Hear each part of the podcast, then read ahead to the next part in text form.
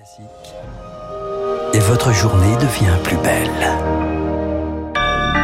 Soyez les bienvenus si vous nous rejoignez sur l'antenne de Radio Classique. Nous sommes le jeudi 7 juillet et il est 7h30.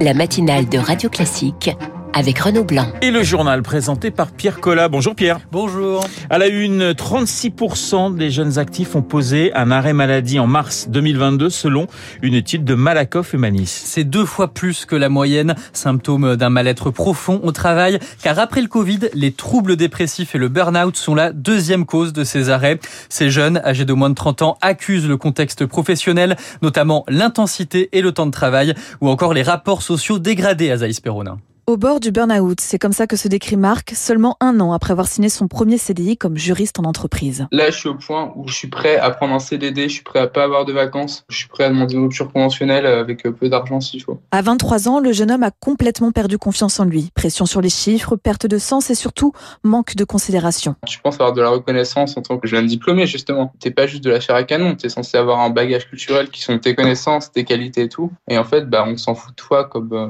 comme un serveur dans un restaurant alors que 16 ans, quoi. Une course à la productivité et des horaires à rallonge, autant de conditions de travail que la nouvelle génération ne tolère plus, selon Michel Debout, psychiatre spécialiste du suicide tous les travails supposent de l'effort, l'acceptation de contraintes, mais dès lors que les efforts demandés laissent la possibilité d'avoir d'autres activités. La vie ne peut pas se résumer à la vie au travail. Elle est aussi la vie sociale, la vie familiale, l'épanouissement personnel. C'est bien que la jeunesse de notre pays ait pris conscience de cela et que d'une certaine façon même, elle refuse les situations qu'on pouvait lui proposer il y a encore un certain nombre d'années. Pour lui, il y a urgence à agir, à transformer l'organisation du travail, car une jeunesse désespérée est le symptôme d'une société malade. Reportage d'Azaïs Perronin. Pierre, elle a eu parfois du mal à se faire entendre, mais Elisabeth Borne s'est adressée hier aux députés pour son discours de politique générale. Oui, qui a duré plus d'une heure et demie. L'Assemblée nationale s'est unie lors de l'hommage aux Français morts au combat, et c'est tout. Le reste du temps, invectives, huées, exclamations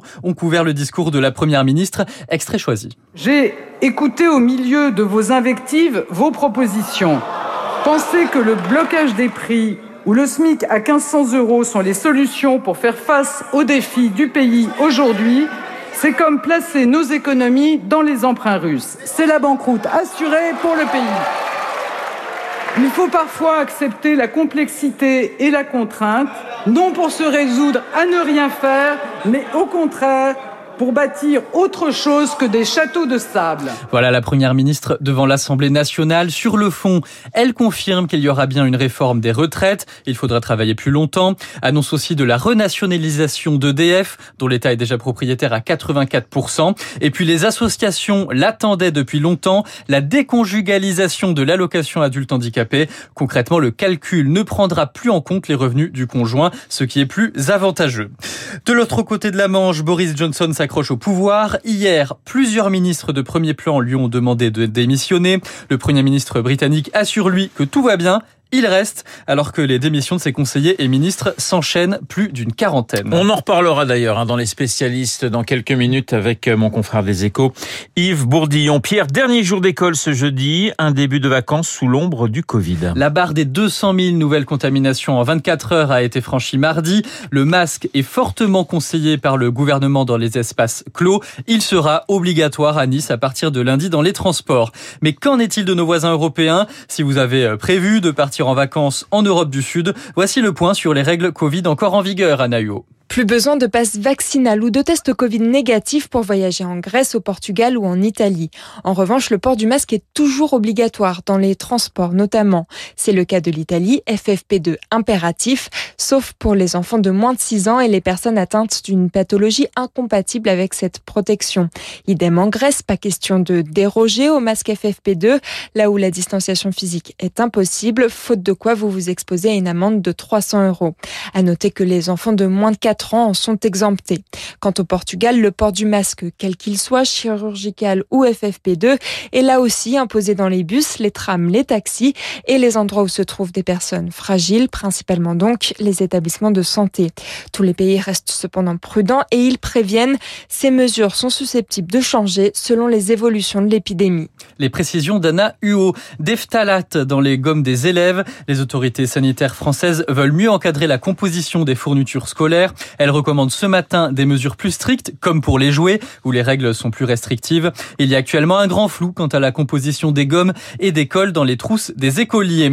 Vous avez euh, certainement encore l'image en tête, l'effondrement du pont de Gênes en Italie. C'était en août 2018. Des dizaines de véhicules dans le vide, 43 morts. Le procès s'ouvre aujourd'hui sous haute tension pour tenter de démêler les responsabilités. Il y a 59 prévenus. Pierre, c'est l'un des moments clés hein, de la vie spirituelle des musulmans et même l'un des cinq piliers de l'islam. Le Hajj ou grand pèlerinage de la Mecque que chaque fidèle doit accomplir au moins une fois dans sa vie démarre aujourd'hui jusqu'à mardi prochain.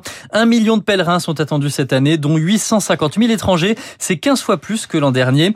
Avant la pandémie, ce pèlerinage pouvait accueillir jusqu'à 2 millions et demi de personnes, Marc Tédé. Coronavirus oblige, cette année, le pèlerinage est réservé aux musulmans vaccinés de moins de 65 ans uniquement. Il leur faut par ailleurs justifier d'un test PCR négatif de moins de 72 heures. Autre nouveauté, les visas ont été attribués par tirage au sort réalisé directement par l'Arabie saoudite via une plateforme Internet. Terminé donc le recours aux agences de voyage. 9200 visas ont été attribués aux Français. C'était plus du double avant la pandémie. Une reprise en main de la part des Saoudiens gardiens des villes saintes, serviteurs de la Mecque et de Médine, soucieux de préserver leur image auprès de la communauté des croyants du monde entier, car il s'agit avant tout d'éviter les dérives d'un système jusque-là mal contrôlé. L'autre enjeu pour l'Arabie saoudite est financier. Le tourisme religieux constitue derrière le pétrole la deuxième source de revenus du royaume, à hauteur de 20 milliards de dollars par an avant le coronavirus. Les explications de Marc Tédé. Sur le papier, ce n'est pas l'étape la plus intéressante, mais il peut y avoir des surprises. 220 km entre Binche en Belgique et Longwy en Meurthe-et-Moselle pour euh, le peloton du Tour de France. Une étape légèrement accidentée, trois difficultés répertoriées. Hier, c'était mouvementé sur les pavés du Nord. Simon Clark l'a emporté d'une demi-roue. Wout van Aert conserve son maillot jaune. 1-0 pour l'Angleterre face à l'Autriche en match d'ouverture. La Coupe d'Europe féminine de foot a commencé hier. La première rencontre des Françaises, ce sera dimanche à 21h face à l'Italie. Merci Pierre, je vous sens particulièrement motivé quand vous parlez du, du, Tour de France. On sent que vous aimez effectivement euh, beaucoup les coureurs du Tour. On vous retrouve à 8h30 pour un prochain point d'actualité. 7h37 sur Radio Classique. Dans un instant, eh bien, nous allons retrouver les spécialistes, l'économie et l'international. Euh, François Geffrier et Yves